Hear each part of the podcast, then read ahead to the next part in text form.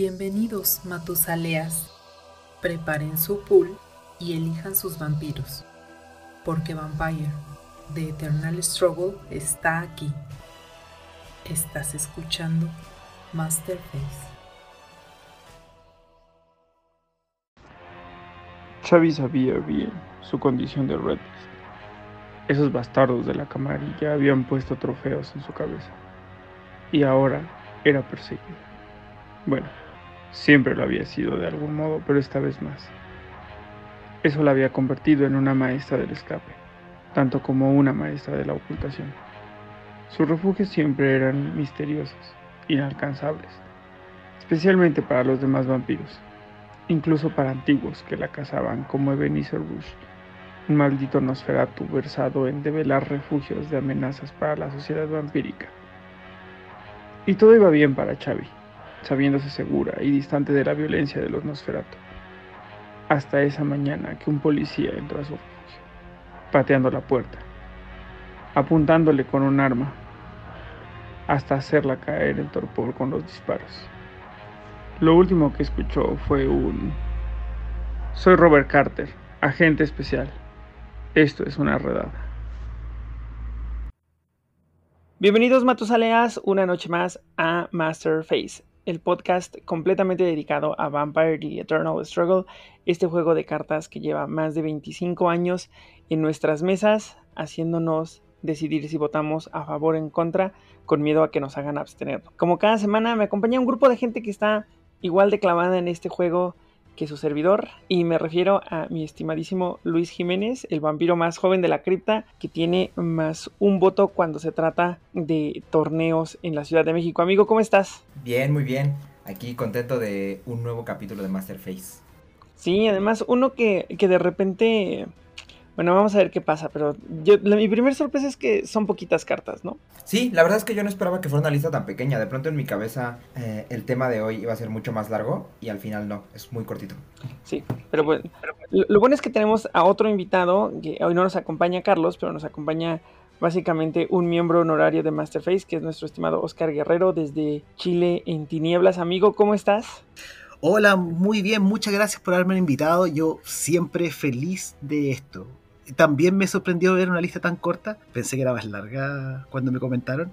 Pero ah, volviendo al tema, muy feliz de que me hayan invitado. Yo lo paso muy bien, muy bien siempre. Pues la verdad es que me da mucho gusto que, hayas aceptado esta invitación tan, tan repentina, pero qué gusto que andes por acá, porque siempre es un placer y que nos acompañes a, a echar la plática sobre Vampire, The Eternal Struggle. Entonces amigos, pues vámonos a las noticias rápidamente para poder platicar sobre las cartas de acción que nos ayudan a traer retainers al juego, ¿no? Que además los retainers son un tema bien interesante como carta, como tipo de carta, y luego ya lo vamos a ir aterrizando a carta por carta en la selección que tenemos hoy. Que bueno, la selección involucra todas las que son genéricas. Entonces, vámonos a las noticias y nos arrancamos con el tema de la semana.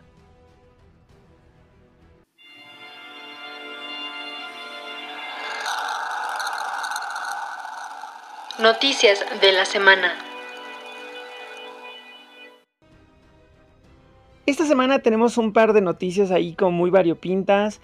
¿Te parece? ¿Les parece? Si arrancamos con las que no son propiamente de la categoría y ya luego nos metemos a, al Betes.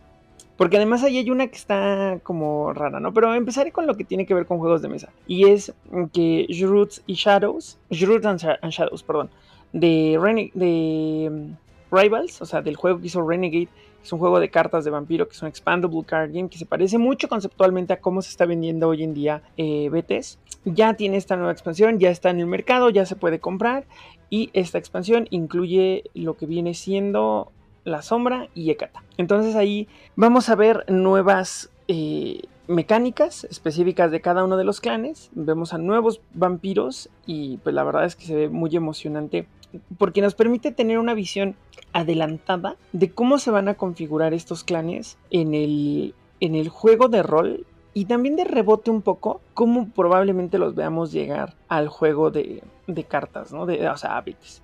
Y me refiero a que, a que vamos a tener ahí de repente un poco unos... Eh, vamos a tener ya la configuración de las disciplinas, ¿no? Y me parece que todavía no se ha revelado, pero a lo mejor, bueno, no me he metido a ver, lo, lo haré en un momento, si ya hay cartas, así ya visualmente ya podemos ver las cartas de Ekata para ver si tienen Oblivion, porque cuando se hizo el, o sea, Oblivion con el simbolito de Obtenebration, porque los de la sombra, que fueron los primeros que se, que se, que salieron, o sea, los que salieron para anunciar la expansión, eh, ellos sí venían marcados con el simbolito de Obtenebration como Oblivion. Entonces, eh, pues vamos a ver si esto, si les van a dar Obtenebration a, a, a ¿no? Bueno, ahora llamado Oblivion, pero todo homologado en, en, en. No sé ustedes qué opinan, amigos. Pues sí, justamente como dices. O sea, la verdad es que con toda esta conexión que estamos viendo entre los distintos juegos o las distintas como encarnaciones del World of Darkness, seguramente lo que vamos a ver ahí en, en Rivals es totalmente un adelanto de lo que va a venir para Betis. Entonces, esa parte a mí me emociona un montón.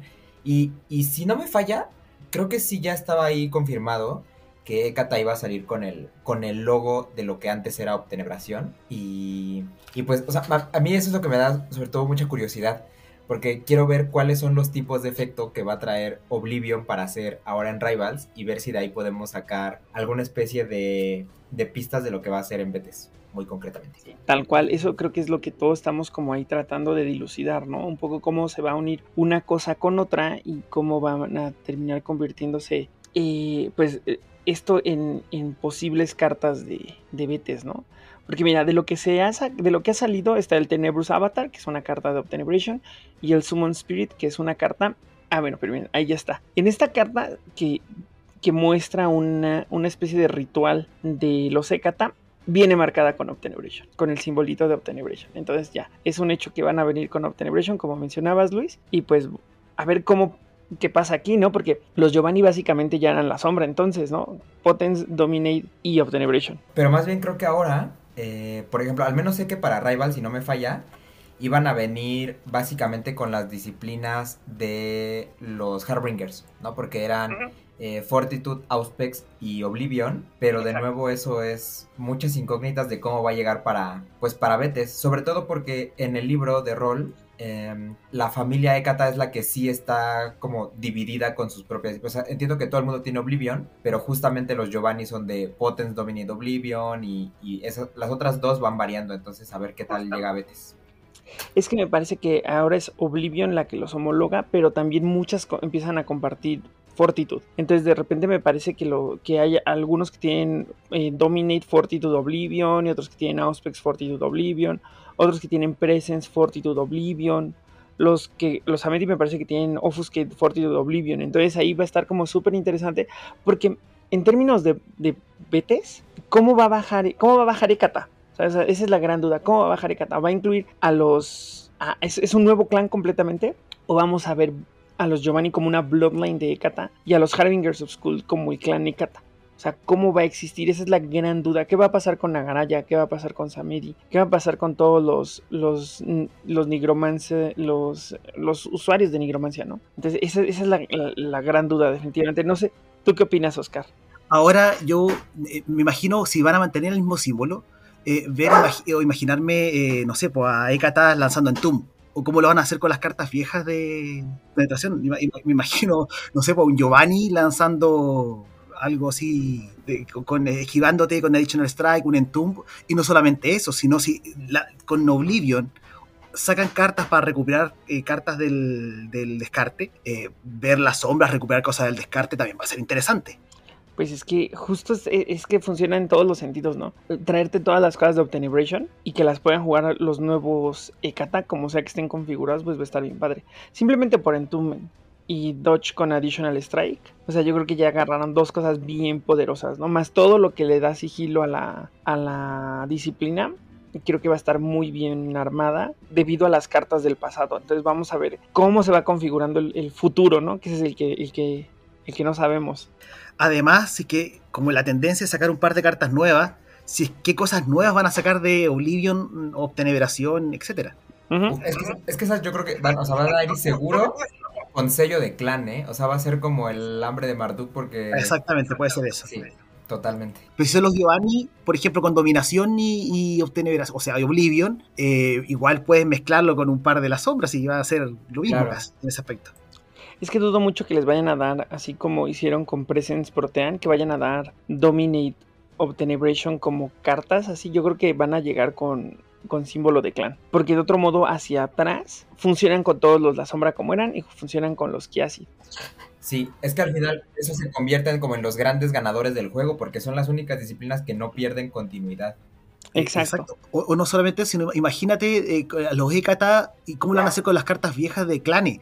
A los Ekata ahora bajando esmeraldos, o los Ekata bajando matadero, o cazar de aires y cosas así. Sí, eh, eh, vaya que si hay un solo clan que está generando en mí al menos un montón de dudas y que me interesa mucho ver cómo se, se lo aterrizan, es Ekata. Ekata es para mí la gran incógnita de quinta edición respecto a cómo lo traducen en BTS. Entonces me muero de ganas de ver cómo lo resuelven porque es un reto creativo muy grande. Pero esto ya saltó un poquito de, de, Rivals a Betes. Entonces vámonos si quieren con la siguiente noticia. Que, tenemos por ahí unas cosas de Hunter, ¿no es así, Oscar? Pero por supuesto, porque eh, mientras estamos grabando, en este mismo instante se está haciendo la primera partida del nuevo cazador en el Twitch de Renegade. Eh, emocionadísimo por eso. Espero que lo hayan grabado para poder ver la partida. Oye, ¿y, sabes si, si la división de lo, del nuevo cazador va a ser por credos o va a tener una nueva división? ¿O sabemos algo o todo se ha mantenido allí en secreto? A ver, lanzaron un, eh, como un par de hojas, como un intro, lanzaron un módulo inclusive, eh, la cual se hace en Ciudad de México. Mm. y se dividen por credos pero el uso de la convicción va a ser muy distinto. Y también arrojaron cómo va a ser la hoja de personaje, que es harto fea, pero yo creo que la van a modificar porque el diseño no, no acompañaba mucho.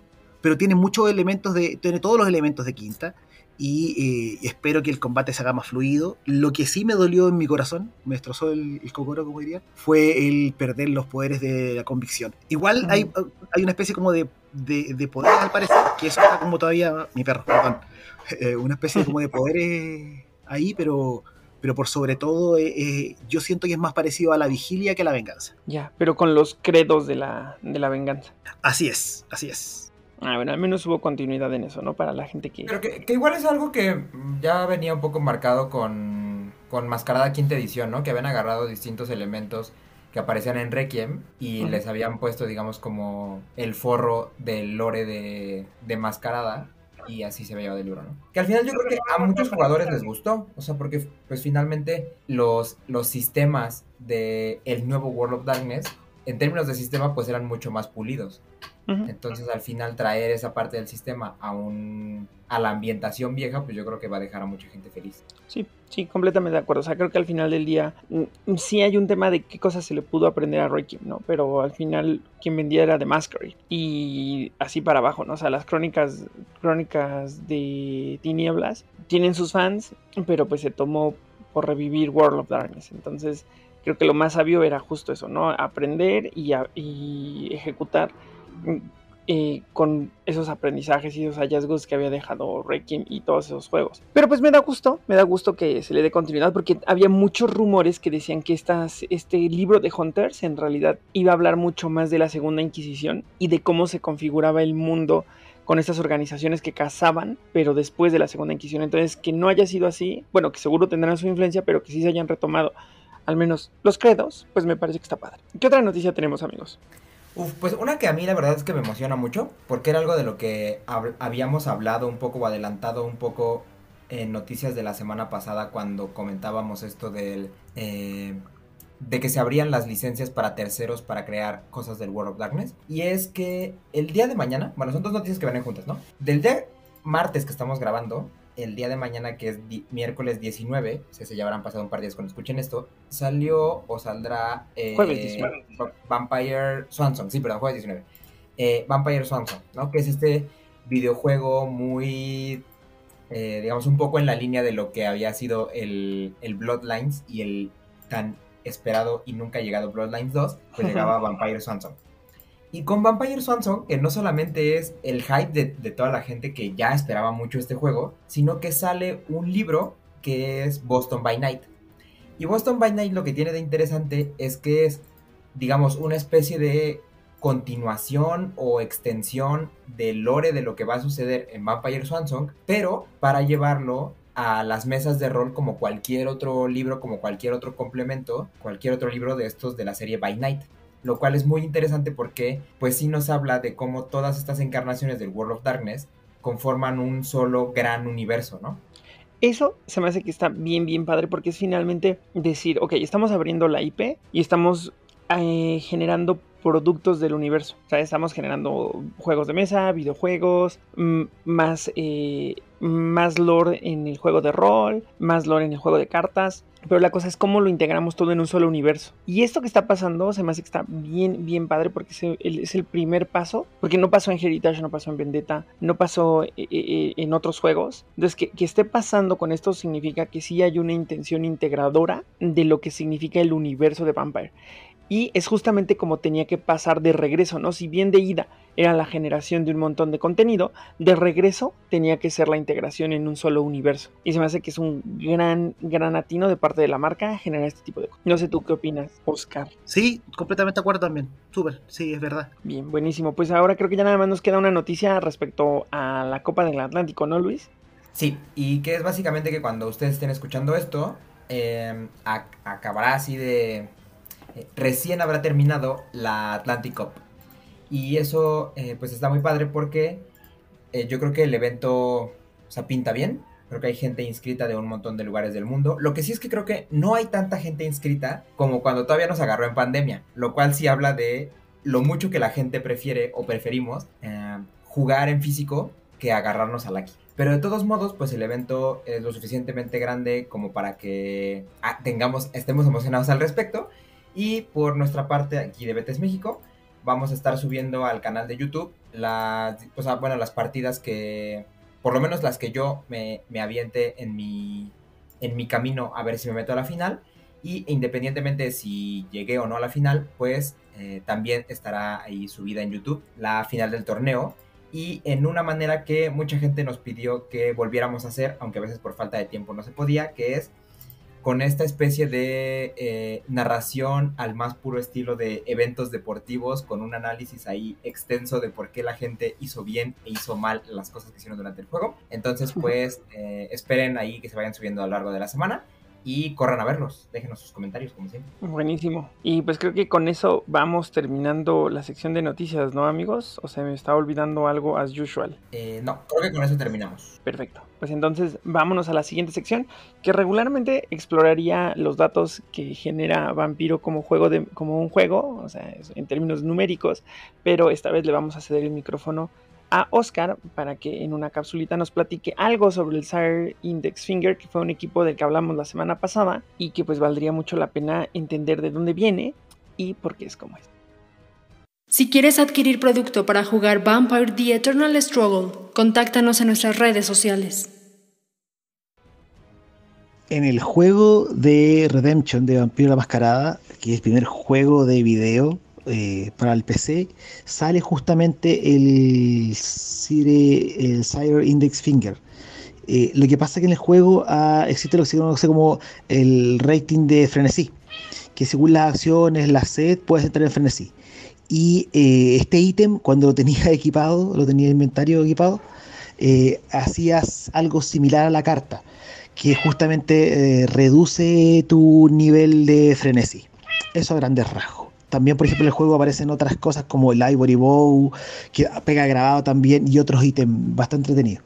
De hecho, muchos ítems de las cartas que, son únicos aparecen en este juego, o que también son armas.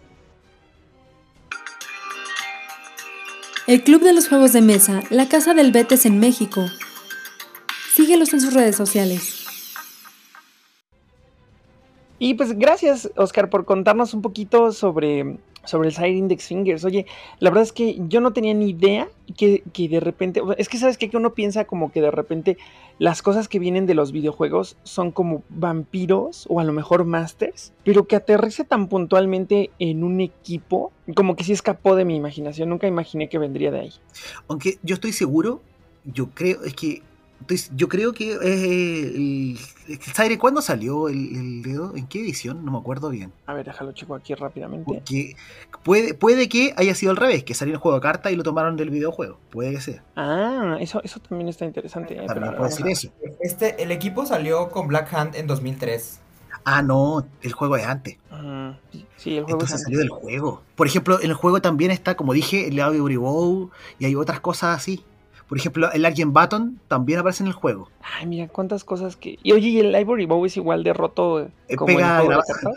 Pega grabado.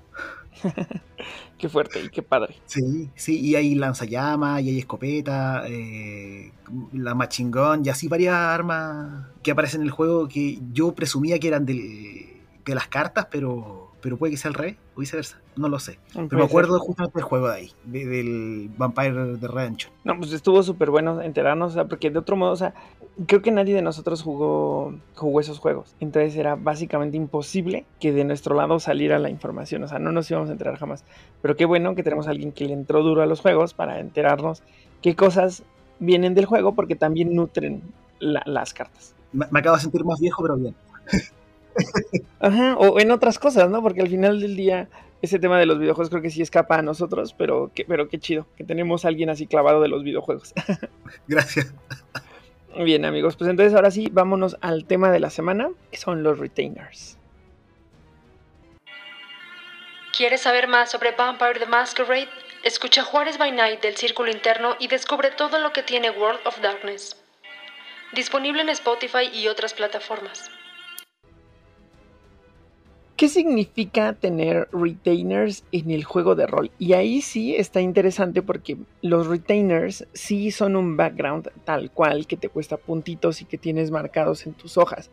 A, los retainers se les llamaba eh, rebaño, si no me equivoco. Y los retainers eran personas de las que te alimentabas, o sea, que eran personas que estaban dispuestas a dar su sangre porque ya te alimentabas de ellos de manera constante y había una especie de vínculo entre ustedes, ¿no? O sea, no, no necesariamente un vínculo afectivo o un vínculo emocional o un vínculo, pero simplemente por el hecho de que eran personas de las que ya, de las que te alimentabas constantemente, ya se convertían en una especie de, pues, de, de, de, de asistentes, ¿no? De alguna manera. Y ya estaban medio buleados, ¿no? Para pronto.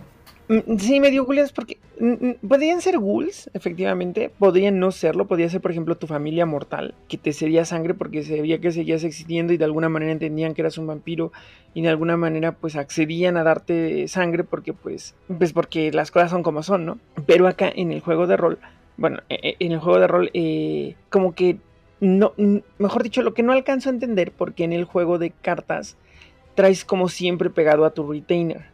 ¿No? O sea, porque se siente como alguien mucho más cercano, alguien que traes ahí a tu lado, por llamarlo de alguna manera. Versus en el juego de rol, donde pues sí eran personas pues, cercanas de alguna manera, pero no las traías pegadas ahí 24/7, como de repente se siente en el juego de cartas, que pues hasta les pueden pegar, ¿no? Antes que cuando estaban en combate contigo, cosa que no ocurre con un aliado. Entonces la traducción está interesante, pero yo creo que de repente es como, como una persona a la que te podías equipar. Ese era mi feeling cuando entendí, cuando conocí el juego, ¿no? Y entendí qué onda con los retainers. Me sentía como, de, ah, ok, me puedo equipar objetos y me puedo equipar personas de alguna manera. Yo siempre he imaginado el retainer como en el, el trasfondo eh, como aliados o el trasfondo rebaños del- de la hoja de vampiro del juego de del rol. Como estas, eh, eh, o contactos, estos extras que estaban fuera que te podían ayudar de alguna forma y que Mm, están ahí. claro. O sea, son tuyos, de alguna forma. Por eso, como parte de la hoja.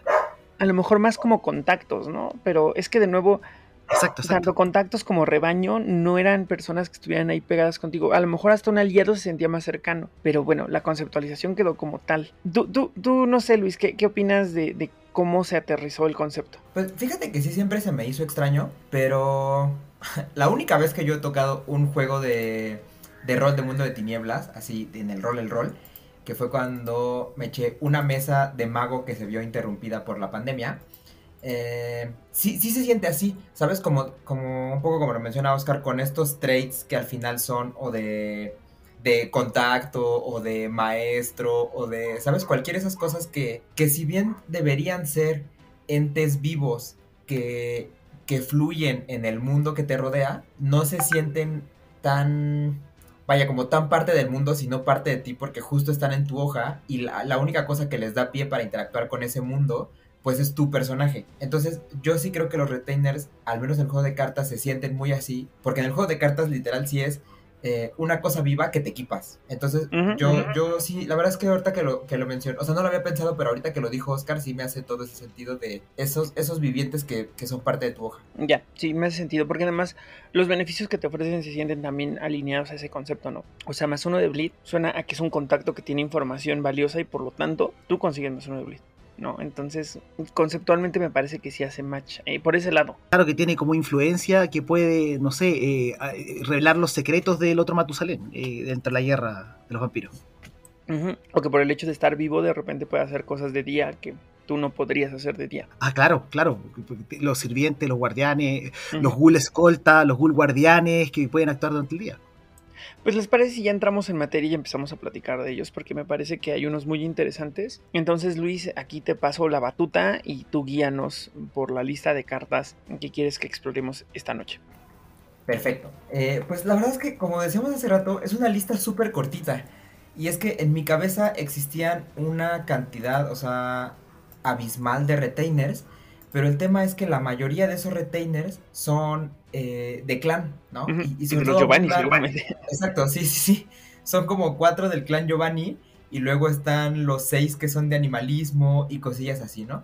Y son otros pocos los que de pronto te piden secta o algunas cosas. Entonces, al final, la lista de retainers, que de por sí tampoco es tanta, o sea, en total son menos de 50 retainers en el juego, cuando lo pasamos a los genéricos nos quedamos con 10. Pero de esos 10, pues igual vamos a ver, porque hay unos que están muy padres.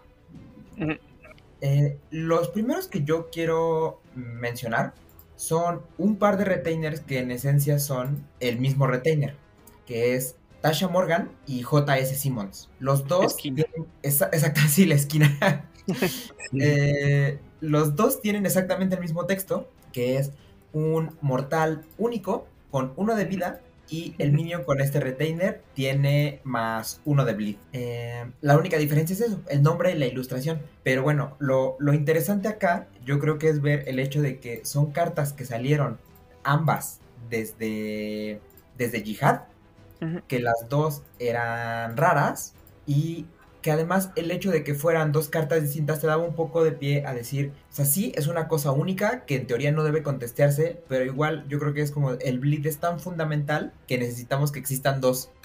De hecho, yo creo, yo creo que esos dos retainers pueden ir en cualquier mazo. Eh, nunca van. En el mazo que se te ocurra, inclusive yo lo uso en los mazos de imbuido, de cazadores, porque me aceleran el sangrado. Eh, son increíbles. Cabe mencionar que no tienen costos. ¿Y saben qué?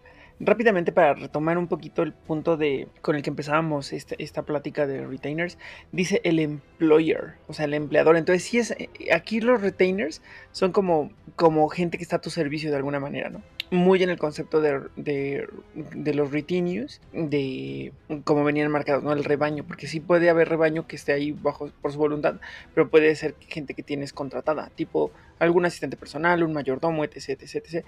Entonces aquí me gusta ver que aquí los retainers son como asistentes personales de alguna manera, que de una forma u otra hacen algo por ti. Sí, justamente, porque además creo que incluso cuando uno lee el manual de reglas, eh, la acción de equiparse, pues literalmente es eso, como un vampiro se equipa, pero cuando hablas de retainers es tal vampiro emplea, ¿no? Y Emplea. el texto. Y cuando traes un aliado, dice un vampiro reclu- recluta. Sí, exacto. Entonces son diferentes términos que nos hablan un poco de la esencia de, de qué es eso que estás trayendo al juego. Y sobre estos dos, pues la verdad es que como dice Oscar, retomando su idea, porque siento que rompió un poquito como el flujo de la idea, es real. Esto puede ir en cualquier mazo. Mazos que no blidean, mazos que blidean poco, mazos que blidean mucho para sumarle al Power Bleed. Y pues no cuestan, ¿no? El único eh, problema con el que te puedes enfrentar es que son tan populares que en un mal escenario pues los puedes terminar contestando. Sí, justamente. Y, y yo creo que esa es otra cosa que no hemos mencionado, pero los retainers además pueden ser... eh, o sea, vaya, pueden entrar a juego no solamente a través de, vampiros, ¿o me equivoco? Pues como decía, no, no sé bien si requiera un vampiro todas las veces, pero ah, muy pro- si un aliado puede equiparse, por ejemplo, puede tomar la acción de equiparse, me gusta pensar que un aliado puede tomar la acción de, de ponerse un retainer, siempre y cuando cumpla con las condiciones. No sé Sí, tú qué es opinas. que- Oscar, es que de las Según yo, en, en mi cabeza, así como al menos lo tengo entendido de aquí en lo que, de que al final del capítulo busco esa regla, pero los aliados también pueden ir por retainers. La única distinción es que así como de pronto aparece en cartas de clan o en cartas de cierta disciplina o de cierta secta, el texto te dice, eh, este vampiro tal. Entonces cuando el texto dice eso, por mucho que lo haya traído un aliado y que pueda entrar a juego gracias a un aliado, no va a poder, digamos, dar el beneficio, ¿no? Pero eh, el caso, por ejemplo, de estos dos que acabamos de mencionar, sí dice solamente como el empleador. Incluso el de Tasha Morgan dice el minion con este retainer, ni siquiera te dice el vampiro. Entonces, esa parte también está muy padre para ver cuáles se pueden ocupar de qué manera y que y pues que les pueda sacar ese beneficio. Y estoy buscando si Tasha Morgan aparece, eh, o sea, existe a nivel lore, pero Tasha Morgan no existe y JS Simmons mmm, me parece que tampoco existe. No, yo no los conozco por lore, no, no he escuchado de ellos. Sí, no, me parece que no. Eh, pues sí, súper útiles, eh, raros, me parece que no han salido últimamente en ningún deck, ¿o sí, amigos? Eh, pues la última vez que salieron estos, JS Simmons salió en el First Blood de Nosferatu. Lo cual, pues está padre. eh, Pero no en el nuevo, ¿no? Sino en el, en el en anterior. el- exacto, sí, en el que era Crypta 4 o 5. Ah, claro, es que ese es First Blood y el otro es New Blood. Entonces, sí, claro, Sí. First Blood. En, en el First Blood Nosferatu venía un JS Simmons, lo cual está bastante bien porque, como decíamos, es un aliado bastante flexible y para tenerlo en un mazo tan de inicio, eh, yo creo que viene muy bien porque es muy básica la carta. ¿no? Y Tasha salió en Jihad, en Betes, en Sabbath Wars y la última vez que la vimos fue en Camarilla Edition. Así es, exactamente. Pues bueno, vamos avanzando. Sí, Eh, así como tenemos a, digamos, a estas versiones baratas, tenemos la versión cara, que es Robert Carter. Sí, muy cara. sí, Robert Carter es un ghoul, este no es mortal, este es un ghoul único, con uno de vida que cuesta uno de sangre. Y dice que durante tu fase de unlock, el empleador de Carter tiene que quemar uno de sangre. Si no lo hace, Carter se quema. Pero el vampiro, que aquí sí solamente vampiro que tenga este retainer, eh, tiene más dos de bleed. Ese está brutal, pero la administración de sangre está cabrona. Es que lo terrible, por ejemplo, que muchas veces, si son mazos de sangrado tan violentos que requ- requerir un más dos, eh, van a. Vaya que perder mucha sangre. Y, en realidad, y, y perder siempre esa sangre, el tiempo puede ser contraproducente. Sí, Sí. completamente de acuerdo. O sea, creo que de repente más dos de bleed, o mejor dicho, cuando estás bleedando, cuando estás power bleedeando, es decir, que lo haces a través de dominate, es caro, ¿no? Porque ya estás pagando tu govern y tu conditioning todos los turnos, son dos sangres todos los turnos, más lo que tengas para pasar sigilo, ¿no? Si necesitas pagarlo con Obtenebration, por ejemplo, le sumas al costo. Y adicionalmente pagar otras dos sangres para un más uno de, para un más dos de bleed, yo creo que o lo tienes que jugar en un momento muy, muy, muy preciso, o sea, no desde el principio del juego, sino equipártelo y luego ver cómo lo pasas en el que sigue, pero sí es caro. Yo creo que le funciona mejor de repente a los vampiros que administran muy bien su sangre, pero que no blidean. A lo mejor de repente un deck de, de sangrado tipo el nuevo deck de brullas anarcas que administran muy bien la sangre a través de... de De. Vitae. O a lo mejor de repente unos Tremer, ¿no? Que también lo pueden hacer con regresar sangre. Para Matón Sagrado, a veces hay cartas mejores, porque es por si tienes presencia, un video en la ciudad, o si tienes, por ejemplo, a Auspec, el pulso del canalla. Entonces, hay cosas mejores que este frente a la hora de elegir qué cosa poner al mazo. Yo siento que lo, lo anterior están perfectos, pero Yo creo que en donde brilla es en esos mazos en los que tienen manera de conseguir sigilo o en esos clanes, pero que no sangran. Por ejemplo, como dice Nosferatu. Oliver en unos Nosferatu, ¿no? Porque tienes Offuscate, Ah, que claro, además es un claro, sigilo Nosferatu. muy barato, pero que no tienes mucho poder de sangrado. Ujú. ¿no? O por ejemplo, incluso me, me atrevo a decir que entre los mismos Rapnos probablemente sale más barato en términos de costo de sangre blidear con uno de estos que lo que te van a costar las tres cartas de quimerismo que te vas a aventar para pasar un, un sangrado, ¿no? O cosillas así. Entonces, eh, yo no sé, la verdad es que no estoy seguro, vale, hay, que, hay que valorarlo y todo, pero... o ta- tal pero me vez da en un bastante Samedi, impresión, ¿no? como digo, tal Mm, vez no sé. Sí, incluso en, en los Amedis, incluso en los Gangrels ahora que, que ha salido también sigilo de Protean que no cuesta, yo creo que a los Gangrel también les viene muy bien. A los Gangrel City que tienen Offuscate, A los Gangrel City les viene perfecto. Entonces, yo creo que este aliado sí es verdad que cuando ya tienes poder de sangrado, disciplinas para sangrado, resulta muy caro, pero cuando no la tienes, pues es una maravilla que te hace ganar juegos. Sí. Especialmente Sí. si tienes la capacidad de administrar tu sangre, ¿no? Por ejemplo, los asamitas en su momento, yo creo que esto también les venía bien. No, yo creo que te- les sigue viniendo bien ahora que pueden robar sangre con, con la, Con el hambre de Marduk. Sí, sí, sí, sí. una samita, ¿verdad? Sí, sí, sí. Miren ahí. Ojalá, una- lo veamos reimpreso pronto, porque esto solamente fue rara de Gehenna y salió en el Tremer Antitribu de tercera. Y nunca más se ha vuelto a editar. La verdad es que ojalá que pronto lo veamos aparecer otro. Sí, porque eh, eh, de este sí, justo nunca lo vi en físico. Recuerdo que en su momento me enteré que existía, pero nada que ver, ¿eh? no, este sí no. Y me gusta la ilustración, la ilustración está muy padre ahí de Lawrence Snelly, que es este como agente del FBI, ¿no? O, como una policía, porque está ahí charoleándonos, ¿no? Con su Ajá. placa. Sí. Que, Yo tengo que a mí, uno de Jena, Ah, Porque bien, sí, Jena. obvio. pero, pero tengo uno solo. es que era, era rarísima, pero Sí. a mí este, me, la ilustración hasta me, me recuerda a cosas como de Arkham Horror LSG. Tienes toda la razón. Tienes toda la razón. O sea, cuando lo vi en mi mente había algo en back of my head diciéndome, esto se parece a algo. Y tienes razón. Esto es súper Arkham Horror. Súper, súper Arkham Horror. Muy padre la ilustración. Sí. Eh, ¿Con qué carta quieres que avancemos, amigo? Muy bien. Eh, vamos a avanzar con un par de retainers que son interesantes porque se convierten en sigilo y muchas veces dan esas opciones a clanes que no lo consiguen. Eh, la primera es un, eh, un retainer que se llama el Marijaba Ghoul.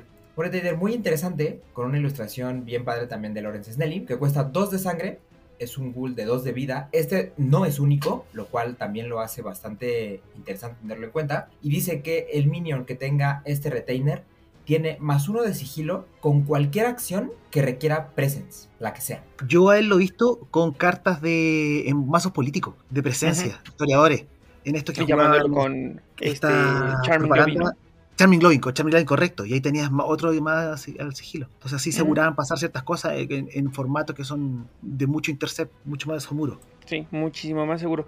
Y, y esta es una carta que de repente se antoja útil para muchos clanes que tienen presence, ¿no? Excepto a lo mejor los, los Zetitas y los Bali que tienen Obfuscate, pero hijas de la cacofonía, Ventrus, eh, Toreadores, incluso a lo mejor un poquito eh, Arimanes, o sea, que se equipen esto y pasen, pero es un arma de doble filo, porque de repente suena bien padre decir, ah, sí, ahí va mi legal manipulations a uno de sigilo, ah, sí, para allá, ¿no? Entonces te redirigen y ya llevas uno de sigilo permanente y puedes terminar haciendo el trabajo sucio de alguien más. Pero con las cosas como Charming Lobby o hacer un, un eh, ay, Kindred, no, ¿cómo se me va a olvidar en este momento esta carta?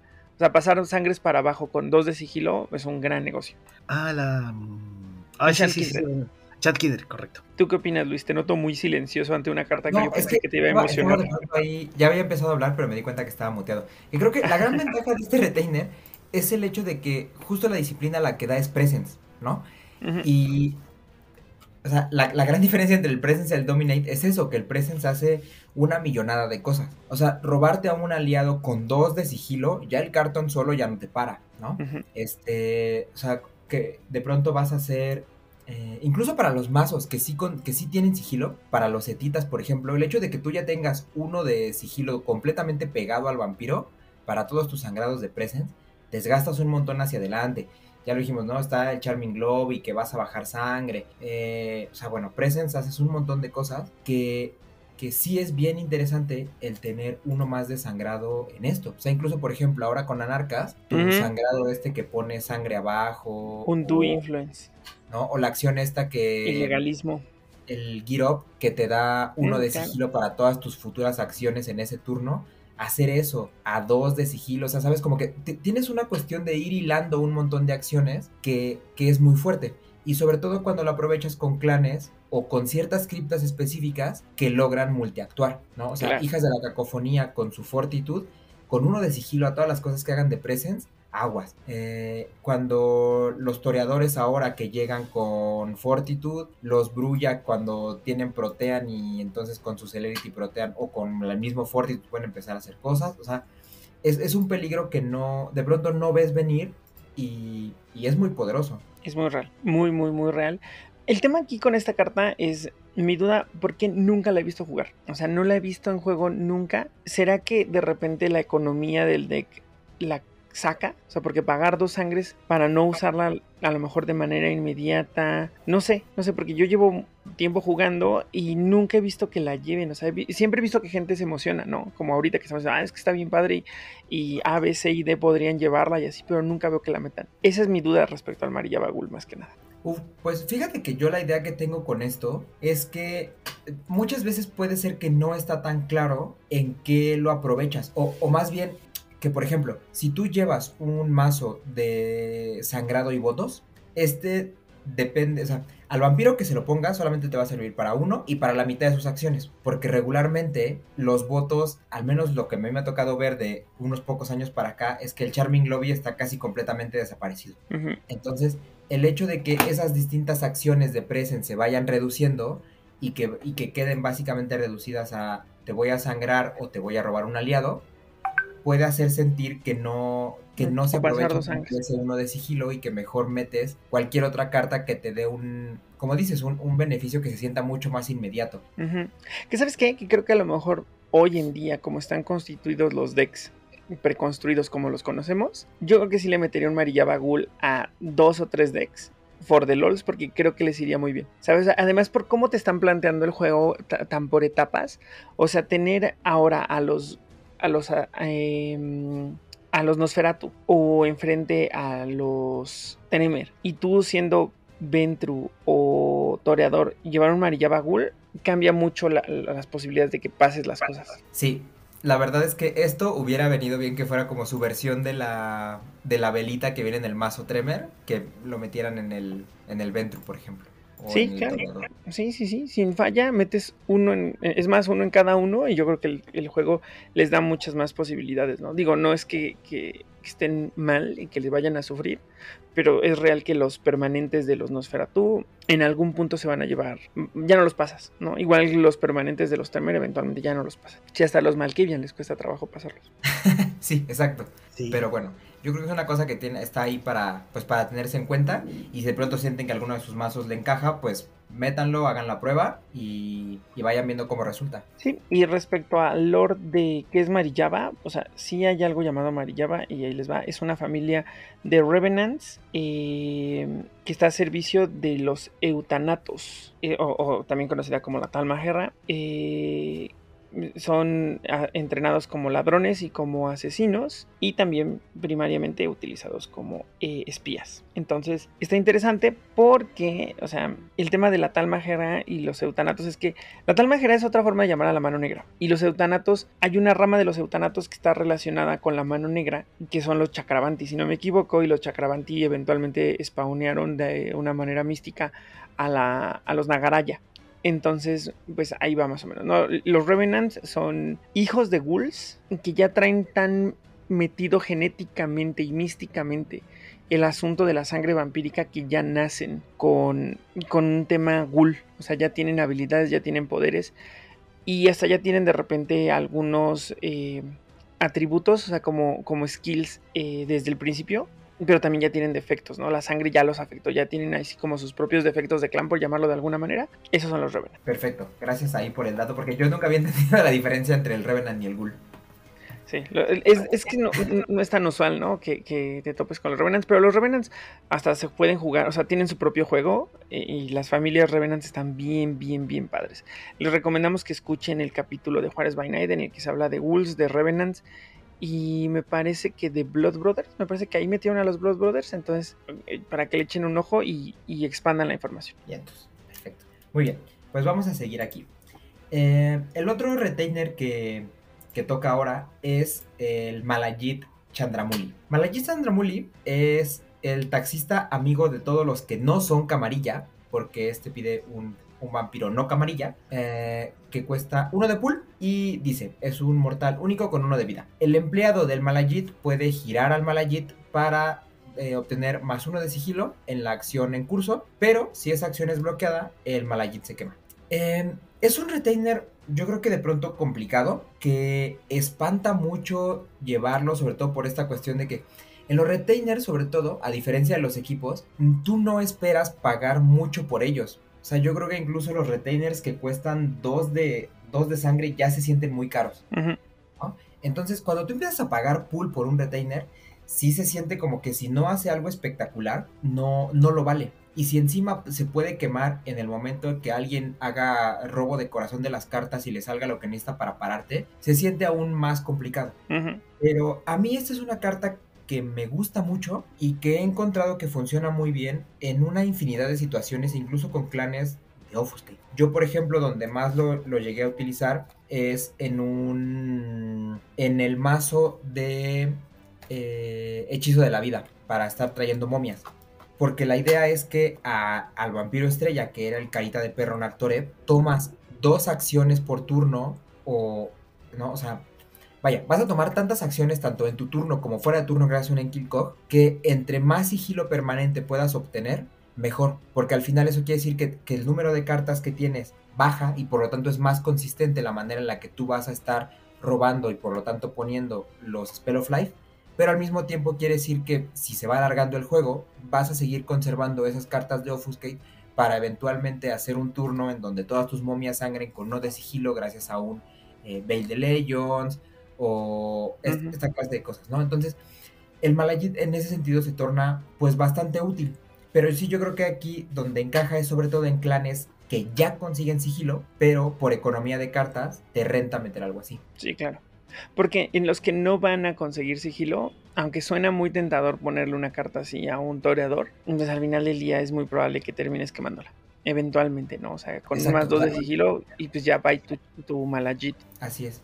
Pero igual es en, en algunas otras donde de repente el sigilo escasea, aunque fluya medio constantemente, por ejemplo, hijas de la cacofonía o arimanes, pues a lo mejor vale el riesgo, ¿no? Si sabes que tienes un Siren's Lure en la mano o cosas así, pues en una de esas lo giras. Claro, Que también tú incluso sabes, incluso sabes qué, donde yo también encuentro que viene muy muy bien y de pronto sirve para engañar un montón de reacciones del rival, es en clanes en donde a lo mejor no tienes tanto sigilo, pero tienes maneras de evitar ser bloqueado al final. Por Mm, ejemplo, en estos que son de... Hay, hay mucha cripta de los asamitas que con los vampiros grandes puedes ocupar estas de falla el bloqueo, ¿no? Que además de esas tienes dos. Tienes el que es Ujú. versión seduction y versión el me bloqueas y luego falla. Luego está con, con necromancia la velita. ¿no? Y, y de todas estas cosas es como... Bueno, sangrado que pues te voy a estar sangrando siempre, por ejemplo, con los, con los de necromancia. Pues es bueno, mira, ahora va a ser con uno de, de sigilo, ¿no? O sea, esfuérzate de verdad. Y ya que te esforzaste, pues ahora el sigilo, el, perdón, el bloqueo falla, mi Malajit se va a quedar ahí dando otro turno y otra vuelta que te va a estar gastando recursos y viene muy muy bien. Sí, sí, o sea, creo que no va en todos, pero bien utilizado puede ser un recurso que vale ese pool. Y Sí. ya si, es- si lo quemaste en el primer turno porque ni le sacaste provecho, que es el gran riesgo, pues ya es tarea de Dios de que así tenían que ser las cosas. Así es. Pero bueno. Y me da mucha risa está. que sea un taxista hindú así súper estereotípico. Es que además, ¿sabes qué? O sea, yo estoy para por ponerle la cara del taxista este que sale en la película de Deadpool. Porque es totalmente. sujeto. O sea, Totalmente. ¿Tú has jugado esta carta, Oscar, o lo has visto en juego? Yo la he visto en juego, nunca la he jugado porque no tengo una, pero la he visto. Eh, pero por ejemplo, cuando la vi, la vi en un en un setita, Mm, justamente. como decía Luis, ¿no? Exacto, exacto, exacto. Pero me, me gustó la idea de con necromancia que se ve como interesante. Porque justamente ya voy con el modo del sigilo, te juego la vela, por si acaso. O puedo sacar este otro sigilo, no sé, po, para poder reclutar de repente a los esmeraldos. A veces que me pillan. Esa es mucha presión. Así como Sí. lo describen, es mucha presión. Uno de sigilo y falla tu bloque. O sea, es, es mucha, mucha presión porque todo el tiempo vas a estar provocando. Bueno, depende de qué hagas, ¿no? Porque si te redirigen con eso, pues ya está cabrón. Pero. No, claro, claro, porque si, por ejemplo, si tiene, si son esos mazos como de uno solo, uno o dos vampiros, hay una presión mucha. Cuando son Sí. mazos de, de horda, necesitas bastante sigilo para poder tirar el fallo. Porque si no es como, ah, ya, falló tu vampiro grande, no hay nadie que me bloquee. Listo, pasó. No, pero ahora tengo este pequeño que también puede jugar algo intercept, etcétera. Sobre todo ahora los anarquistas que tienen mucho intercept, ahí sería como peligroso. Nada más hay cuidado porque de repente quien puede terminar pagando la habilidad de Malajit es la presa de tu presa, ¿no? Si te redirigen. Ah, claro. Pero si le estás claro. metiendo esto a acciones políticas o cosas así, o algo que, que desgaste el pool, no sé, enticement, coros, pues de repente paga más. Las, ¿cómo se llama? La, los Constant Revolution. Es Constant Revolution, claro. Las cosas malvadas de Anarca. Si eres fan de los juegos de mesa o quieres descubrir más de este hobby, escucha el podcast de Jugador Casual, disponible en Spotify y otras plataformas. ¿Con qué carta quieres que avancemos? Muy bien. Eh, la siguiente carta a revisar es una que yo creo que está bastante subestimada, pero que es, bastante interesante. Es Jackie Terman. Eh, este creo que no es taxista, este más bien es como policía o algo así. Eh, que es una mortal única de uno de vida. Y dice que el minion que tenga esta bueno, que sea el empleador, consigue una maniobra cada combate, opcional cada combate. Eh, que a mí me gusta mucho, o sea, al final es esta cuestión que ya hemos visto como con los gogles, eh, cuando estuvimos viendo los equipos, pero ahora en su versión retainer, lo cual pues bueno, está está bien, sobre todo yo creo que la importancia de que exista en su versión retainer, más allá de que tú puedas tener en físico una carta o la otra, es que te da la posibilidad de equiparte las dos, cosa que con el que con el equipo no puedes. Claro. Eh, pero bueno, eh, esa parte está bastante padre. Y, y fuera de eso, pues yo creo que sobra un poquito el comentario porque es, sería repetir lo que ya dijimos de la flexibilidad que te da en combate el tener una maniobra. es cierto. O sea, yo creo que ya lo tenemos bastante claro, pero yo creo que es algo para tener en cuenta porque hay mucha gente que no sabe que este retainer existe. Pero ¿sabes? en vez de utilizar ese tiempo para reiterar eh, la, la utilidad de una maniobra en combate, creo que nos arrancamos un poquito en segunda y se nos olvidó decir cuáles son las reglas de los retainers. ¿Sabes? un, un, retainer se va a equipar como una acción de uno de sigilo, ok, eso es transparente, pero, ¿cómo funcionan en el combate? O sea, ¿cómo le hago para pegarles? ¿Ustedes se acuerdan de esas reglas, amigo?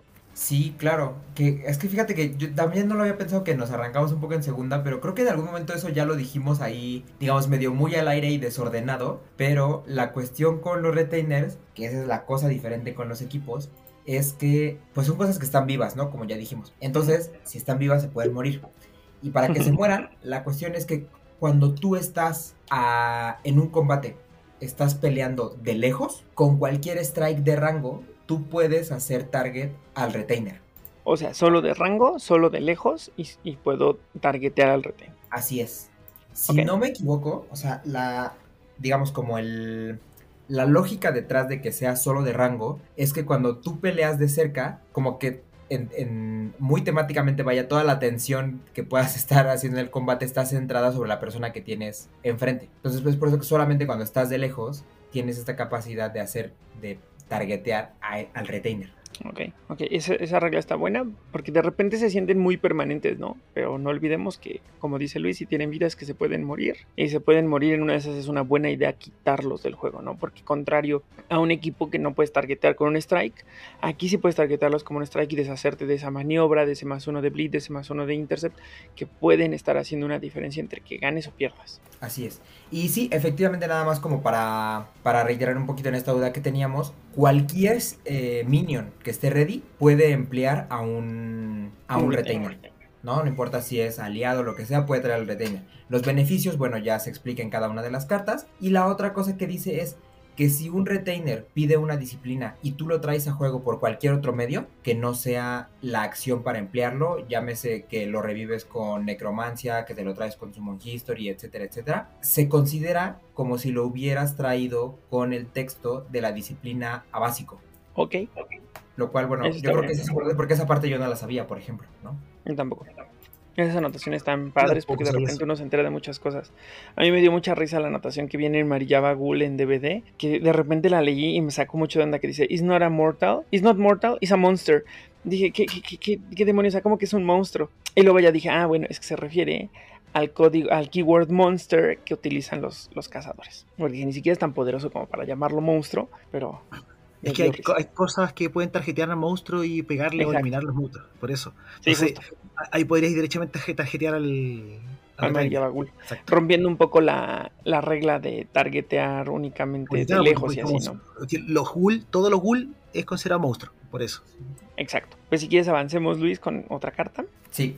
Eh, Mira, es que, ¿sabes qué? Perdón, me, me, quedé, detuve un momento porque justo estaba checando esa regla, porque no recordaba bien esta cuestión de... Eh, o sea, vaya, me vino a la cabeza que cuando tuvimos esta discusión con Carlos de en qué momento se podía tarjetear al retainer o no, hasta Carlos tuvo duda y ya me acordé que, quedamos de checar esa regla y que no lo habíamos checado. Y ahorita que estoy aquí en el reglamento, eh, corrijo justo lo que acababa de decir hace rato, porque sí menciona que... Eh, dice, un atacante puede elegir como objetivo a uno de los criados del siervo oponente con su ataque en lugar de atacar al siervo oponente. Esto solo se puede hacer eh, de lejos, dice, para elegir a un criado como objetivo de, un ataque a distancia, el siervo atacante debe especificar su objetivo al anunciar el ataque. Bueno, no, entonces no me corrijo, pero sí está ya especificado aquí y viene en el reglamento que es solo de lejos y con ataques a distancia y matas al retainer. Perfecto. Ah, qué bien, qué bien. Pues ahí está, para matar a esos cuervos fastidiosos Exacto. que de repente se ponen bien mal plan, ¿no? Sí, así es. Y bueno, muy bien. Eh, continuamos. Y continuamos con un retainer que me parece a mí también que es como de los más populares, porque da una de estas em, estadísticas que son más básicas en el juego, que es eh, Mr. Winthrop. Este Alfred del mundo de tinieblas es un mortal único con uno de vida que le da a su empleador más uno de intercept. Este Yo me parece sumamente poderoso, aún en lo básico que hace, porque no cuesta nada. No, yo siento que él es un básico en todos los mazos muralla, inclusive en, en- en mazos eh, toolkit también, o sea, toolbox, también van van este, porque te da un intercept a, a pito de nada. Sí, Sí, exacto.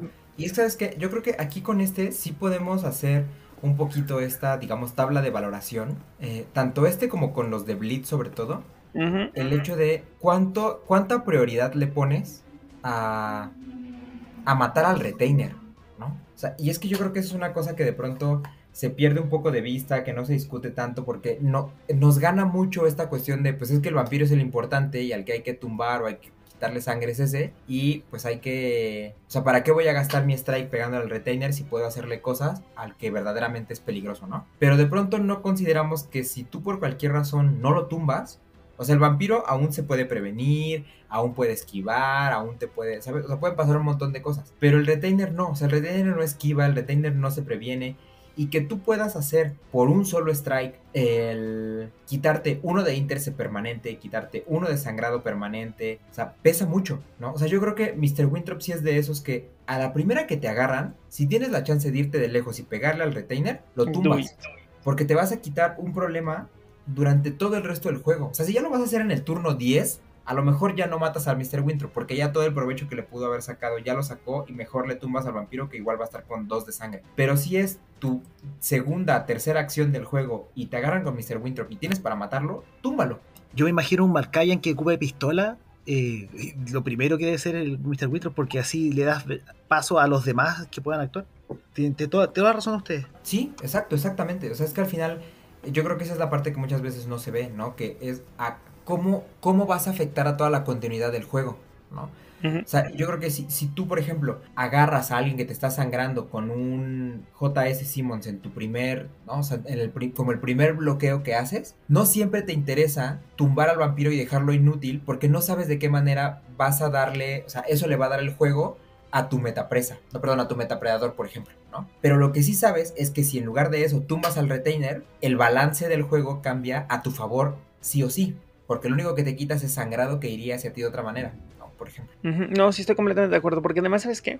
Que existe como este este offuscate mágico que tienen los retainers de que se nos olvida que los puedes matar, ¿no? Y entonces siempre te enfocas como en ir para adelante y tus strikes enfocarlos en el en quien porta el, el, el retainer. Pero es muy real que si un Nosferatu se acaba de poner un cuervo que le cuesta sangre y tú se lo matas y ni siquiera te pegó porque te hiciste de lejos, es win-win. No, solo que hay que tener en mente que los retainers como bien lo dijo Luis y me lo voy a recordar yo toda la vida, es que si están vivos se pueden, si tienen vidas es que se pueden morir y lo ideal sí es matarlos. Sí, así es. Es que tienes razón en ese offuscate de mentiras, porque de pronto yo creo que, o sea, si le he puesto vida a un retainer en mesas físicas dos veces, ha sido mucha. Sí. Y, y nunca ha afectado eso a- al flujo del juego, ¿sabes? Porque a la gente se le olvida matarlo y a mí se me olvida que, que es una cosa que está ahí viva. Pero al momento que tú le empiezas a poner los contadores de vida, se activa como una especie de chip en tu cabeza que es, no solamente son los míos, sino también los del de adelante, tienen estos contadores y se pueden morir. Pues justo, mira, yo creo que en mi vida nunca había visto que le pusieran vidas a alguien, hasta apenas ahora Coco, que vi que como tiene esta fijación de ponerle counters a lo que lleva vida, vi que le puso y se me hizo así como como alien, ¿sabes? Dije, no manches, es como como ver a alguien comer tacos con tenedor y dije, no manches, ¿qué está haciendo, no? Pero dije, bueno, sí, es que es real, así debería de ser. Y además creo que ayuda mucho a tener esta permanencia mental de que esas son vidas y de que se pueden ir. Exacto, pues bueno. eh, hasta ahí con Mr. Winthrop. Y luego de este, de este pelón amigo de todos, tenemos a dos cartas que es aquí donde los retainers se ponen raros. O sea, si de pronto ya habíamos dicho que tanto el Robert Carter como el Malahide eran cosas que no se ven tan a menudo con la misma Jackie Terman. O sea, los que siguen ya son de esas cosas raras que, que nunca nadie ha visto en su vida, ¿no? Eh, los primeros dos por chafas, creo yo. Eh, sobre todo la primera, que es el Faithful Servant. Es un retainer que cuesta dos de sangre, o sea, dos de sangre. Para darle a un vampiro uno de sangre siempre y cuando esté en torpor. O sea, si, si tengo mis vampiros vivos y de la manera en la que a mí me gustaría tenerlos, pago dos de vida para no hacer nada. Es que sabes qué? que aquí, híjole, se siente como estas cartas que de repente hablaban un poco de salir de torpor con más uno de sigilo extra y me cuesta una sangre. O sea, no metes esas cartas porque lo que deberías de estar metiendo es algo que te evite ir a torpor, no algo que te solucione ir a torpor, ¿sabes? Es como pensar de, ah, esta carta, cuando vayas perdiendo, juega esta carta. Si no debería jugar una carta para cuando vaya perdiendo, debería de ir ganando, ¿sabes? Entonces, estas cartas, o sea, por útil que suene, porque no suena mal, o sea, cuando la ley dije, no suena mal ganar una sangre en torpor, pero no quiero estar en torpor. Y no quiero gastarme las dos sangres que esa acción podría gastarlas en salir de torpor. O esas dos sangres las puedo utilizar en ganar, no en, en algo que me saque, me medio saque de torpor. ¿No? Entonces... Sí, no. Y es que además el, el tema es que ni siquiera en estrategias en las que tú solo te mandas a torpor, llámese, por ejemplo, eh, Down Operation ¿no? Ah, ah, bueno, yo, yo pensaba en las purgas porque las purgas es esa Ah, cosa claro, que no. Que te, que te manda de forma como muy controlada, ¿no? Ujú, Eh, ujú. ni siquiera quieres esto. O sea, ¿por qué, por qué te vas a gastar dos de sangre aquí si después puedes recuperar esa. O ese uno de sangre que vas a ganar, mejor cuando me saquen, voy y me como a alguien y lo recupero todo. O con la cripta que se juega, eh, o sea, se juega con algo, con esa cripta de fortitud, porque es. Pues ahora me voy a poner un vigor renovado y en lugar de ganar uno de sangre por dos de sangre, por uno solo de sangre salgo gratis de torpor, ¿no? Entonces, sí son de esas cosas que uno dice, eh, pues gracias por el portavasos, porque la ilustración, como decía Oscar, tras bambalinas está muy padre. Sí, está Sí. nada más. De hecho, él es mi dibujante favorito de BTS. Entonces, por eso, yo tengo una, pero es por eso, no porque la carta es harto mala, hay que decir. No, no la pone en ningún mazo, pero sí la tienen marcada No, ahí en su la- sala. la tengo la tengo una carpeta con la otra ilustración al dibujante, pero no más que eso. Común de mm, Dark Sovereigns, pero pues yo no tengo ni una. Mejor así porque creo que estaría muy triste de tener algo que no iba a jugar jamás. Pero sirven para Aunque ficha, sí, la ilustración está padre. para la edición impresa. sí. Sí, la carta está padre, eso sí. ¿Quieres avanzar con uno que sí está así todo violento o quieres avanzar con... Pues mira, antes de pasar al que sí está todo violento, que me parece un poquito como la estrella para cerrar el capítulo, Ah, está Uno que está sí me gusta, o, bueno, no me gusta tanto, pero lo he visto en acción un par de veces y, y vi- y me ha sorprendido. O sea, tengo la, la prueba ahí de hecho y que lo he vivido de que sabiendo dónde meterlo, resulta muy bueno. Y ese es el Ghoul Escort. El Ghoul. Escort es un retainer que no cuesta nada, no es único, lo que hace que verdaderamente sea algo que, que importa. Eh, tiene 4 de vida, o sea, matarlo va a ser una cosa que nunca nadie va a hacer. Y requiere un vampiro ready. Aquí sí te lo dice específicamente, ¿no? Que si no es vampiro no, no se puede traer a juego. Eh, cuando este vampiro es bloqueado, puede quemar a este retainer y desgirarse en lugar de entrar en combate. Entre paréntesis, esto no desgira al, al bloqueador. al bloqueador, exactamente. Este está padre. Porque además Sí. siento que juega mucho con las cosas que requieren tener cosas muertas, ¿no? Yo tengo la impresión que esta carta es muy, muy rara. Muy rara, muy difícil de conseguir. Eh, rara en pues, Jihad, rara en Betes y en décimo aniversario venía una. una. No, y En uno, eso, o y nada sea, más en uno de los dos bundles que salieron de décimo aniversario. Sí, me acuerdo sí, A. es, es como. eh, quizás verla en Lucky, pero verla así como física. Yo, yo tengo una porque me compré la caja cuando salió la de décimo aniversario, pero ni la conocía hasta ese momento. Y Sí, no, fíjate yo que tampoco de- la conocía. por precio en términos de que si tú la vas a la quieres comprar en eBay o algo así, no es cara. O sea, la encuentras desde una hasta tres copias de la carta por un dólar. Mm, Lo cual, o sea, la verdad es que está bastante bien. Sí, No, ya, para hacer una 3 carta por un dólar es casi como print and play. Sí, exacto, exacto. O sea, en realidad la- las caras, si tú buscas así una que de pronto sale más cara, que son eh, como tres, no, sí, como un poquito más de dos dólares, es cuando la, la quieres de la lata, así específicamente la que salió en la lata del décimo aniversario. Pero la cuestión con este es que a, a mí me gusta mucho por dos cosas. La primera es que es una posibilidad de, de multiactuar a un nivel comparable con, con su, o sea, vaya, como salvando un poco las distancias y todo, pero comparable a lo que hace el Sabbath con una danza macabra, ¿no? Que es una sola vez en un solo turno, pero usada de manera táctica. Pero además de eso, es que te brincas el combate. O sea, le deniegas a la persona que te está bloqueando la posibilidad de que se vuelva a enderezar a lo mejor si te está bloqueando con un Majesty, con un Earthmelt, la posibilidad de que cicle dos, tres, cuatro cartas de combate en eso que iba a suceder, ¿no? O sea, de que llegue el que te agarró con un Ball of Convergence y que en ese combate se iba a poner una pistola, pues ya no se puso nada. y, y tú te enderezas impune y haces otra cosa. Es como una obediencia, pero, pero en acción, no en reacción. Igual me la estoy imaginando ahora así como en un mazo político podría ser, más que nada. O sea, me imagino, no sé, en un ventro político. Ajá, es que exacto, o sea, yo lo veo en un Ventru y, o sea, sin, sin ningún tipo de miedo yo meto cuatro en un Ventru. Mm, toreadores también de repente, ¿no? Ajá, o sea, en, en, en Hijas de la Cacofonía metes dos y sin ningún tema, ¿no? O sea, ¿me vas a agarrar con algo? Bueno, pues qué tal si ahora, eh, o, sea, voy- o sea, es que tienes para quitarte un montón de combates, ¿no? O sea, haces Ghoul Escort y en, en la siguiente vas a hacer tu Siren's Lure y luego todavía para el que si al final sí terminan agarrándote, pues vas a hacer un Majesty. O sea, y tienes un montón de maneras de enderezarte con clanes que van a hacer cuatro o cinco acciones diferentes y, o sea, es, es muy, muy padre.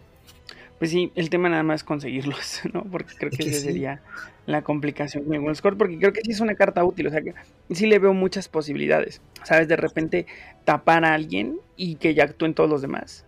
O por A ejemplo, estos mazos tapan bleed también puedo- me lo imagino. Y, y bueno, además con- me encanta que tenga estas ilustraciones que, aunque sean de Jihad y de Betes, tiene todo, todo el sabor de las expansiones de Saba. Sí. y una ilustración, sí, justo, que, que me gusta, ¿no? Y, Digo, no, no sé por qué este ghoul como que, qué onda respecto a- al efecto, pero de que se ve padre, se ve padre. Así es, el lobo de los cómics hecho ghoul de vampiro. Sí, lobo. ¿Con cuál quieres que avancemos, amigo? Pues avanzamos y, y cerramos la lista. eh, con esta cosa muy violenta que es, eh, por si no podía ser más reiterativo el nombre, Ghoul Retainer. Que es un Retainer y que es un Ghoul. Estaría bueno que no fuera ghoul. sí, sí, sí. Sería, sería mejor que fuera, que fuera un aliado y que fuera mortal. Que casi, ¿eh? No manches, lo que hace, está cabrón. Sí, Cuéntanos, eh, amigo, cuéntanos. Cuesta 2 de pool, tiene 2 de vida, o sea, es un poquito más duro, y tiene fuerza de 1, lo cual es interesante porque un retainer no tendría por qué tener fuerza. Pero dice así, durante el strike inicial, o bueno, la resolución del strike inicial de cada combate, de cada round, el Ghoul Retainer puede infligir uno de daño, de ahí que tenga fuerza, o utilizar un arma que no haya sido utilizada por el minion empleador o por cualquier otro retainer que tenga, porque esto no es único, o sea, tú puedes tener eh, dos, tres ghoul retainers del mismo vampiro, eh, que no haya sido usado por ese vampiro eh, durante ese round, ni tampoco que haya sido usado antes y que no será usada después el arma que va con la que va a pegar esto. Ese daño que haga el ghoul retainer no se considera un strike, pero sí cuenta como eh, usar el arma, que de momento no me viene a la cabeza ningún eh, digamos, ningún efecto en particular con el que esto cuente. O sea, digamos como que sí que, que impacte esta cuestión de utilizar el arma, salvo que a lo mejor el ghoul te fuera a pegar con una sierra de Talbot o algo así, claro, claro. prende el preso o, o esto, pero, pero bueno, o sea, por, por eso es que cuesta dos de pool, ¿no? Al final es una especie de golpe fantasma, como de daño ambiental, digamos, Exacto. Sí. que, que va a pegar ahí con un arma que tú tengas equipada. Una pregunta. ¿Y el Ghoul Retainer podría ocupar el Zip Gun? Sí puede, pero va a tomar la... Bueno, no lo sé. Porque claro, porque es- por ejemplo mi strike que sea, no sé, con una Magnum y Zip Gun para el, para el o yo disparo con la Zip Gun y el con la Magnum el Ghoul Retainer. Yo creo que tendría No, que sí ser puede. eso, porque Claro. sí, sí. O sea, yo creo que en esta cuestión de utilizar el arma, me da a mí que si, que si es con la zip gun, el retainer se pega un daño. Ya. Porque, por ejemplo, que- podría ser, por ejemplo, yo usar, yo usar la Zip Bueno. Gun y después tirar cartas de celeridad y pegar con la Magnum o no, o no ya no podría. Es que quién sabe, porque mira, dice Bueno. que the ghoul, the ghoul is never the beater of the weapon that it uses. Es decir, que él nunca es el que está portando el arma.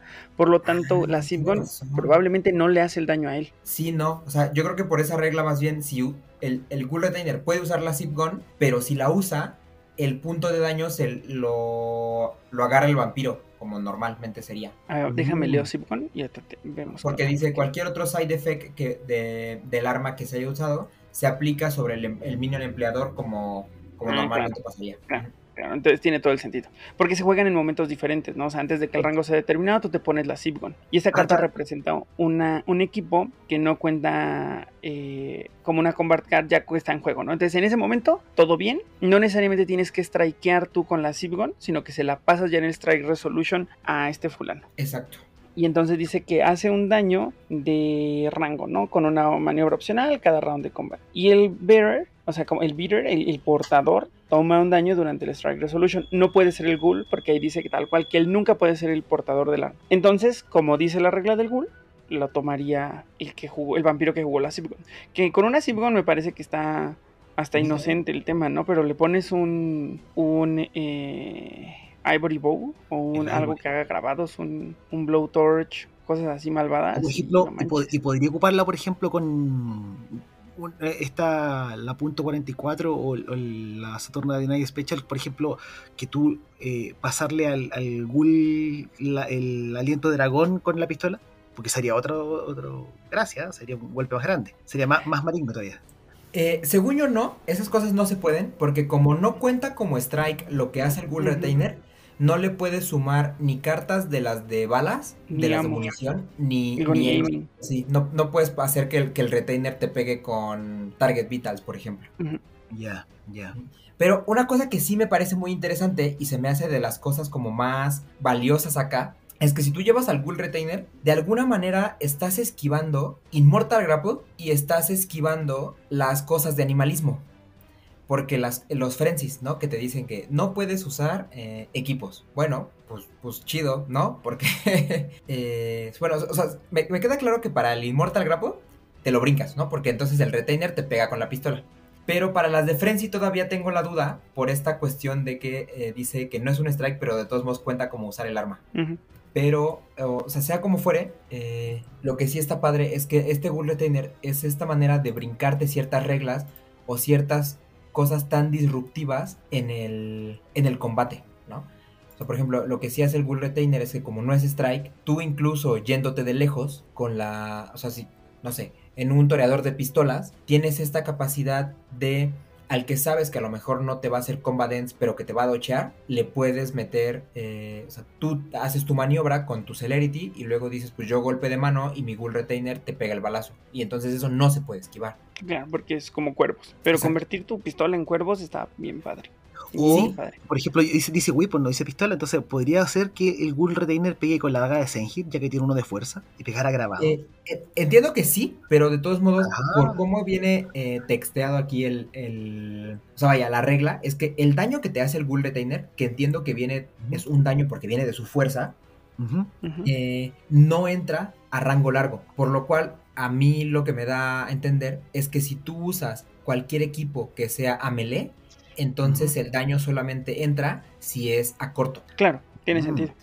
Pero sí puedes hacer que tu Senhir Dagger sea inesquivable. Sí, pues por eso mismo. Mm, Es que justo dice que sería, un- sería un daño, sería- o sea, sería un daño ambiental agravado. Exacto. O sea, las Así cartas es. que previenen, que previenen cartas de golpe de strike. Ah, exacto, todo lo que es de strike, ya, Appellation. Porque ese daño Mira, grabado va a sí Mira, Malvado, ¿no? de- eh, sí, seguramente uno pone ideas malvadas.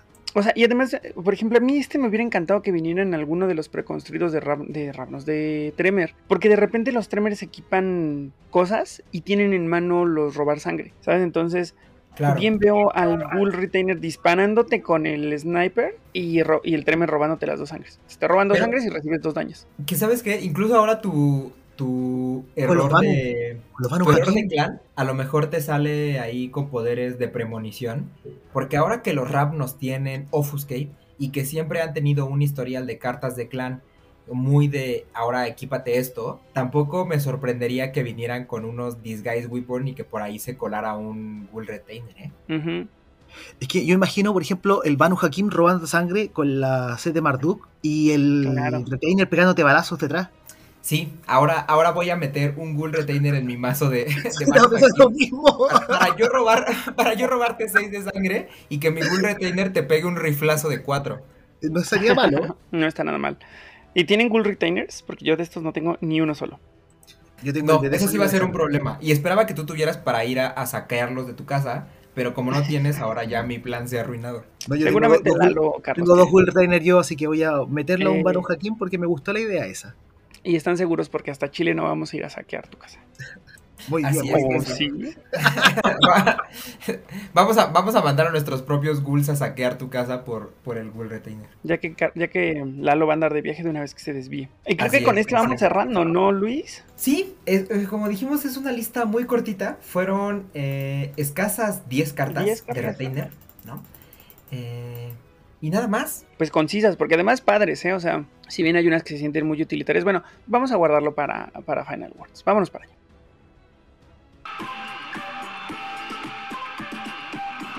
Todas las voces de la cultura friki están en las voces del Onder.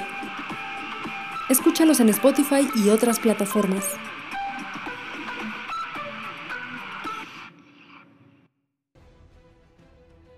Ahora sí, amigos, Final Words respecto a estos retainers. ¿Qué opinan? ¿Les parecieron? Podemos, si quieren, un poquito platicarlo y luego ya nos vamos a saludos cada quien. Entonces podemos tener un- una pequeña plática para cerrar nuestras impresiones, para cerrar el capítulo con nuestras impresiones. Sí, aprovechando que fue un capítulo cortito. Eh, pues mira, yo creo que lo primero a, a notar aquí es que los retainers sí se van muy a lo básico. O sea, a diferencia de los equipos que estuvimos viendo en las distintas dos semanas anteriores, los equipos sí de pronto tienen estos efectos muy extravagantes o muy romperreglas. Pero los retainers no. O sea, como que los retainers son, me mantengo dentro de lo más estándar que es el juego y, y ahí te voy a dar uno más de esto, uno más de aquello.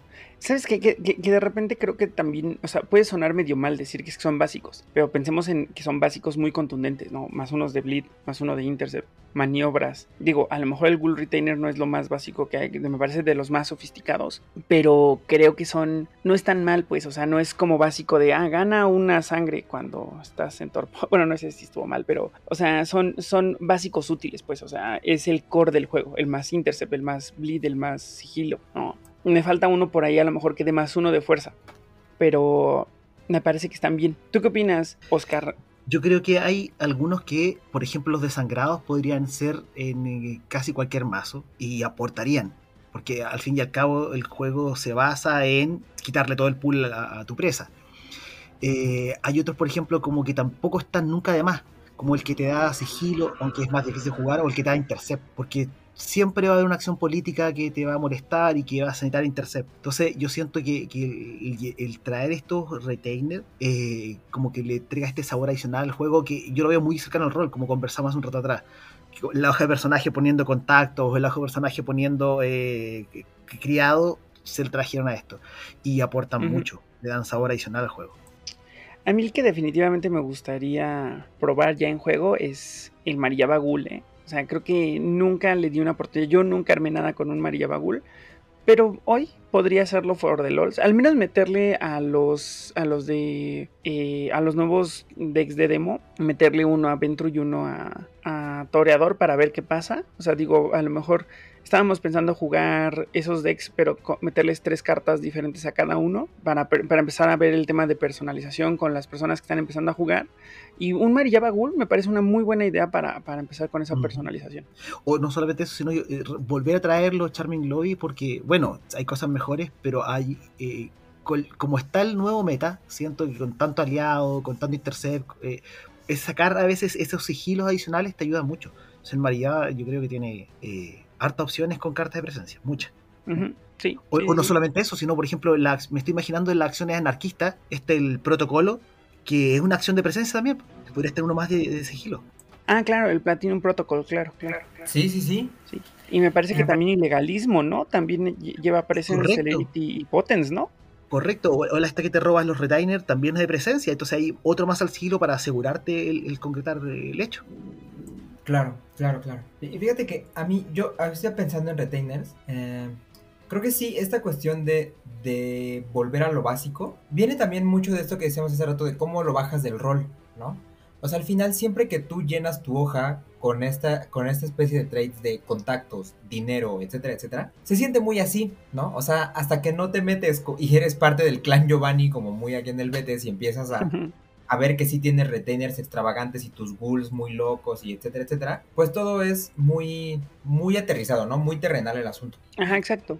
¿No? Por Exacto, eso o sea, los retainers sí se siente que cumplen eso, o sea, muy temáticamente sí son los, pues vaya, es que ya, siento que es muy reiterativo, pero lo más on the ground que vas a, que vas a encontrar. Sí, claro. Y además que cumplen con esta función como universal, ¿no? O sea, todos tienen acceso a estos retainers. Y, se siente alineado conceptualmente al tema de, pues, si tienes dinero, todos pueden pagar la información. No, o si sabes a quién acercarte, puedes tener acceso a la información. Pero pues solamente hay una persona que da la información, entonces tenerla de tu retainer puede generar este conflicto de otras personas que la quieren de su retainer, ¿no? Hablando de Tasha Morgan, por ejemplo. Pero pues yo los veo justo como dices, muy aterrizados a la realidad de lo que se necesitaba en el juego. Muchos de ellos vienen de expansiones muy viejas. También de repente me hace pensar en que no hemos visto retainers generales, bueno, sí generales, o sea, retainers que no requieran nada en expansiones nuevas, ¿no? No han salido con Anarchs, no han salido en los decks, no, mm, pues es que tampoco hemos visto tantas cartas nuevas y las cartas nuevas las hemos visto muy enfocadas, ¿no? A algo. Pero pues, eventualmente estaría padre ver cómo un retainer para todo el mundo podría llegar. Sí, así es, así es. Porque además creo que ese es, como dices, un, espacio que todavía queda abierto para, para, la creatividad hacia el futuro del juego. Totalmente. correcto. Pues creo que con eso podríamos ir cerrando este capítulo, así que vámonos a los saludos. Luis, por favor, saludos a quien quieras mandar esta semana. Uf, pues empezando con la gente que de, de la, parte del equipo que nos hizo falta, ¿no? Eh, Carlos, un gran saludo a, a él y a Lalo que pues por una u otra razón no lo han logrado esta semana, pero que siempre están ahí, aunque sea como vocecita en nuestras cabezas recordándonos, ahora di esto, ahora di lo otro. Entonces, eh, gran saludo a todos ellos y creo que esta semana nada más. Perfecto. Oscar, por favor. Ah, bueno, pero espera, dan, rápidamente. Y pues gracias Luis por acompañarnos una semana más. Gracias por echarte la lista y pues como de costumbre por darle línea a, la plática de la semana. Y ahora sí, Oscar, por favor, Quiero mandar un saludo a, Marcelo y a Manu. Marcelo, que en este instante está al lado mío, aunque no lo crean. Y Manu, que también está al lado mío, que llegaron recién. Eh, de hecho, a Manu lo vamos a meter ahora en el juego. Estamos mostrando las cartas en este instante para una nueva progenie. Entonces, mucho saludo a ellos, a la gente de Chile en Tiniebla y la gente de Test Chile, por supuesto. Y a ustedes, porque yo cada vez que participo lo paso excelente. Muchas gracias por invitarme siempre. No, pues muchas gracias a ti por acompañarnos, por la flexibilidad, porque sépanlo, amigos que nos escuchan, que, que Oscar le dijimos así literal, o sea, ya era la hora de empezar a grabar y le estábamos buscando para decirle que se sumara. Con, con, la premura que conlleva eso, aceptó de muy buen humor y está aquí con toda la actitud y es algo que nosotros valoramos un montón. Eh, tanto como el tiempo que le inviertes, ¿no? Y, y, y, como esta buena vibra que siempre traes, ¿no? Nos encanta que nos visites porque siempre traes esta buena vibra que, está bien padre proyectar a través de los micrófonos. Ay, muchas gracias. Y ustedes, tremendo equipo también. Y un saludo a los que faltaron, a Lalo y a Carlos. Siempre, ya Aidan, que ojalá que reaparezca alguna vez. Yo creo que te estará escuchando en el cenicero donde habita actualmente Aidan Rodríguez. A lo mejor si regresa, a lo mejor para un especial, a ver si lo traemos ahí para el capítulo 100, que cada vez nos acercamos más, por cierto. Y uh, sí, esperen porque tenemos ahí cosas que queremos hacer para el capítulo 100. Agárrense. Sí, que saben que yo como ah, Puchi espero estar en ese capítulo, insisto. Como el Puchi de ustedes espero estar en ese capítulo. Pues justo creo que estaría muy bien abrir eh, también a la comunidad que nos escucha, si tienen ideas de qué les gustaría que pase en el capítulo 100, ¿no? Nosotros ya estamos desarrollando ahí algunas ideas, estamos viendo qué podría pasar, pero si ustedes tienen ideas como, como Oscar que acaba de decir que quiere acompañarnos, pues está buenísimo.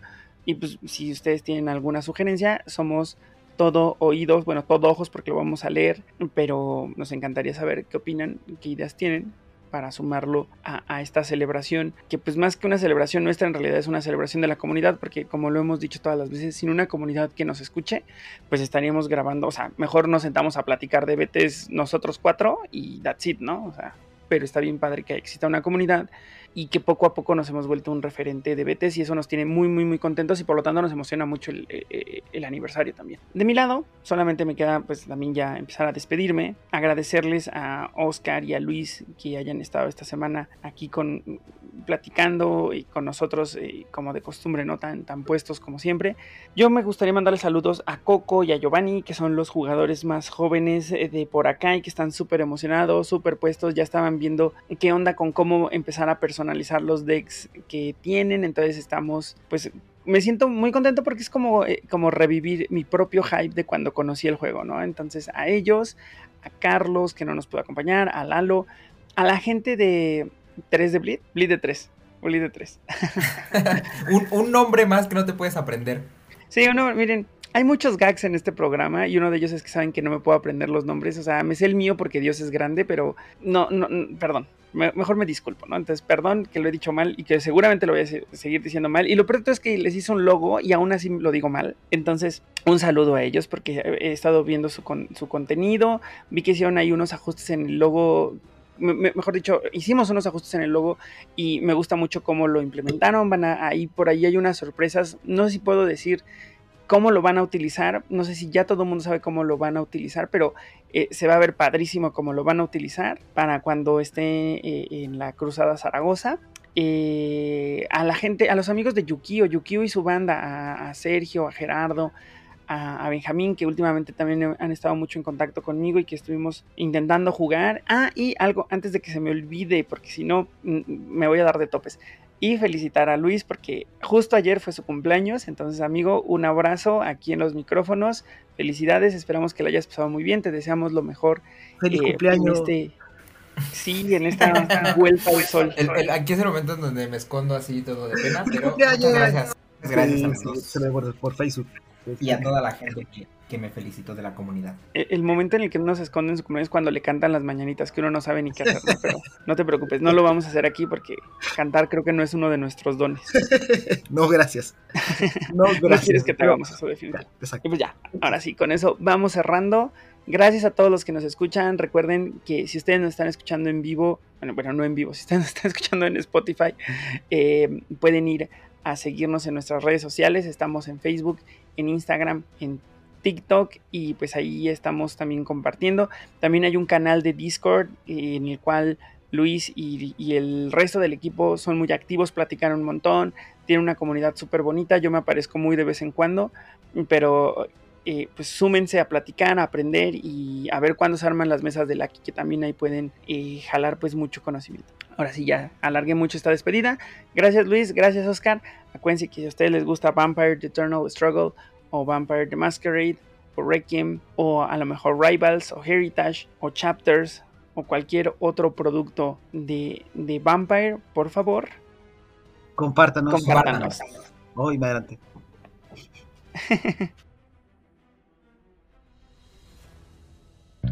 Gracias por escuchar Master Face.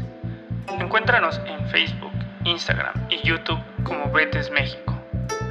Cortinillas y menciones PAMI West. Datos de contacto en la descripción.